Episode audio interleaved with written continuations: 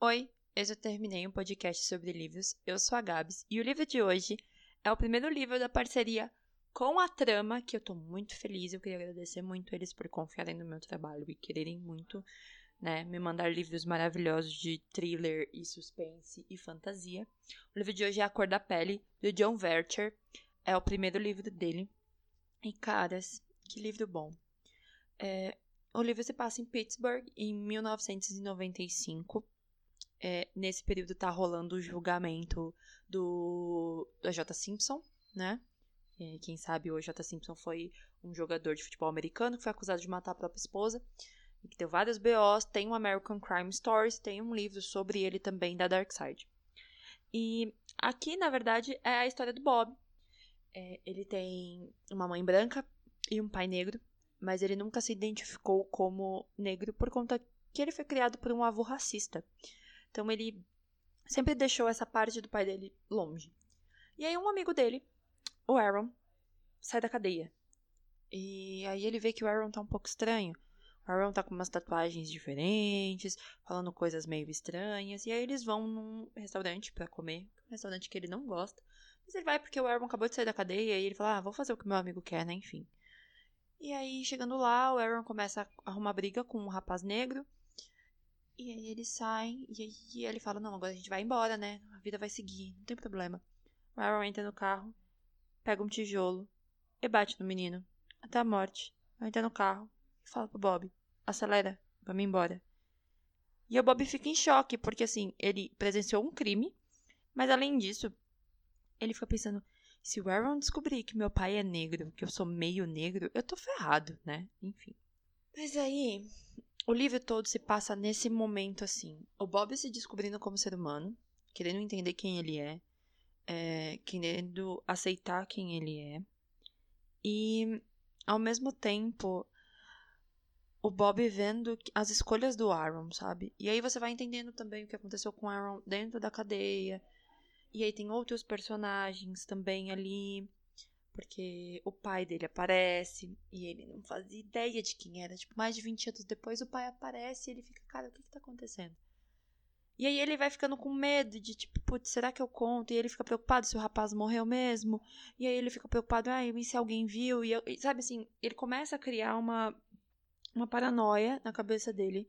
Mas ao mesmo tempo ele fica com medo de morrer, né? Porque o Aaron começa também a meio que questionar, ficar sempre de olho nele. Esse livro, ele me tocou em uns lugares muito estranhos, porque assim, eu não sou uma pessoa negra, ponto. Já começamos por aí, então talvez não seja tão local de fala, mas é, a forma como eles abordaram a questão racial é muito importante. Apesar de ser, passar em 95, né, e a região onde ela se passa também ter essa pegada bem racista nos Estados Unidos, é, ele mostra que a gente não mudou tanto, sabe? A forma como as pessoas são atendidas, a forma como as pessoas são olhadas. A primeira frase do livro assim que me impactou fica numa carta, né, de apresentação do livro, em que o Robert, que é um médico negro, ele fala assim: "Eu tenho que provar o tempo inteiro quem eu sou, o que eu faço, que eu sou bom naquilo, porque eu sou negro.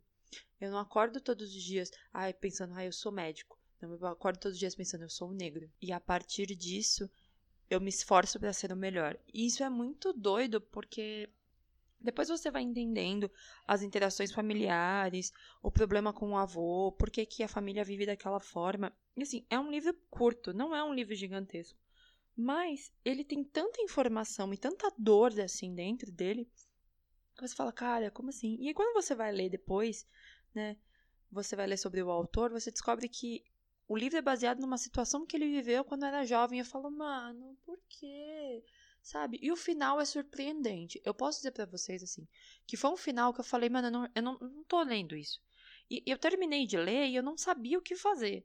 Porque eu não sabia se eu continuava lendo outras coisas, ou se eu sentava e ficava na minha, tipo, chorando num cantinho. Porque o livro tem umas coisas assim que você fala, não, ok, vai virar uma bola de neve e tal. E aí, quando as coisas começam a melhorar, que o Bob se abre, que o Bob começa a entender quem ele é, ele aceita quem ele é, ele tem que entender que ele sempre vai ser negro. Uma parte dele sempre vai ser negra e que ele vai ter que entender que esse é o lugar dele e tal. Quando ele começa a entrar nisso, dá tudo errado.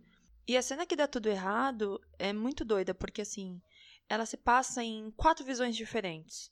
A visão do Aaron, a visão do Bob, a visão do Robert e a visão da mãe dele, da Isabel. Então você fica nessa questão de tentar entender as visões.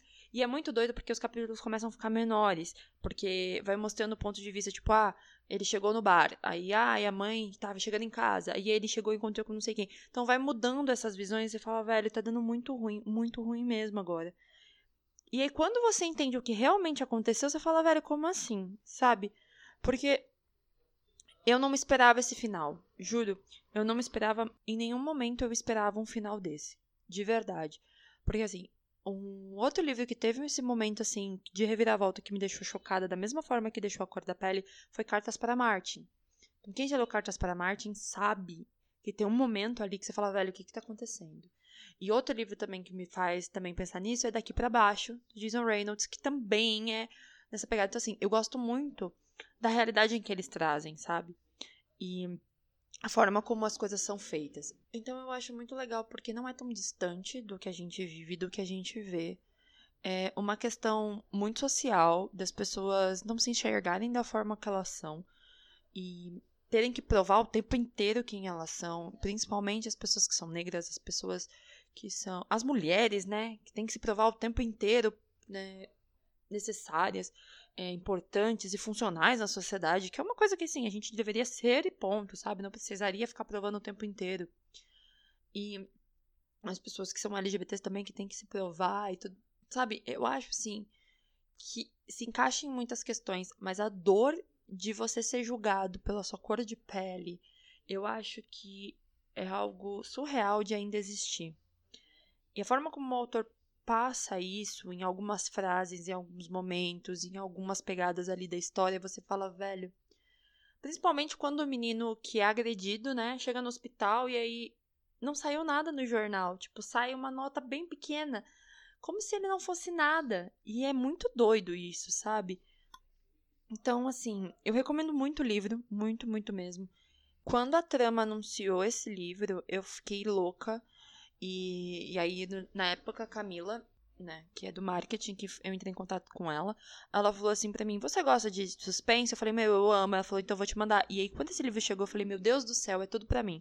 Então, assim, leiam demais A Cor da Pele. É um livro muito, muito necessário e muito bom. Quem já leu A Cor da Pele me manda no arroba terminecast. Quem não leu, por favor, leiam. E é isso. Um beijo para quem ficou até agora e tchau.